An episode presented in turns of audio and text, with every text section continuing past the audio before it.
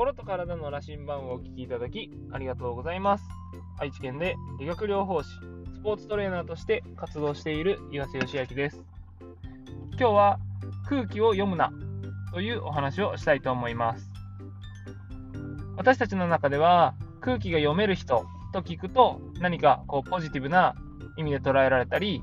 いい人のように、えー、捉えられる傾向にあると思います。反対に空気が読めない人と言われると何か悪口のように感じたり、えー、批判をされているような気持ちになると思います。ただですね状況によっては空気を読まずに、えー、発言したり行動したりすることっていうのは非常に大事なことだなと最近感じていて例えばですね最近救急対応について学んだんですけども誰か人が意識をなくなっ意識を脳震盪とか起こしてですね意識がないような状態の人に出くわした時に、えー、周りの人は多くの人は、えー、その人を見てこう何て言うんですかね自分が対応していいものかとか対応して何かあったらどうしようっていうこう責任自分が、えー、その責任を問われたらどうしようというようなことからなかなか行動ができなかったりすると思うんですね。でも、その時に、え空気を読んで、自分も、えその空気に飲まれて行動しない。では、その人の命の危険が、えあります。命を奪われてしまう危険があります。でもその時に空気を読まずに、誰か救急車呼んでとか、あなたこれ手伝ってとか、っていう風に率先してですね、リーダーシップを発揮することで、その方の命が救えるかもしれません。というように、えー、空気を読んでばかりいると、そういう大事な場面でですね、えー、周りの空気に飲まれてしまって、えー、とても重大な、え一生心残りしてしまうかのような出来事に出くわしてしまうかもしれないので、え時には空気を読まないことっていうのも非常に重要だなと思います。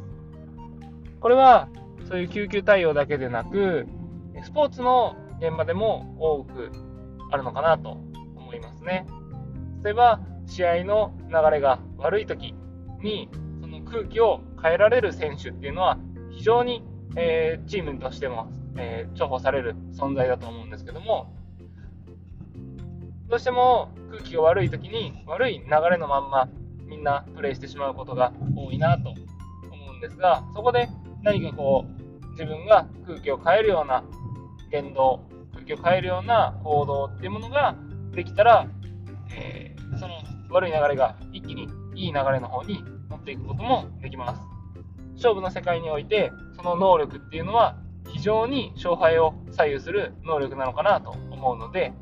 えー、皆さんももしですね、私は空気が読める人だっていうふうに思っていたとしても、時にはですね、えー、空気を読まずに行動したり発言したりする時っていうのは必ず必要だと思うので、えー、いい意味でですね、空気を読めない人になっていってほしいなと思います。私自身も、えー、以前よりはですね、えー、周りの空気を読まずに行動できるようになってきているかなと思うので、もちろんいい意味でですね。なので、えー、ぜひですね、空気を読まないことにも慣れていってもらえるといいのかなと思います。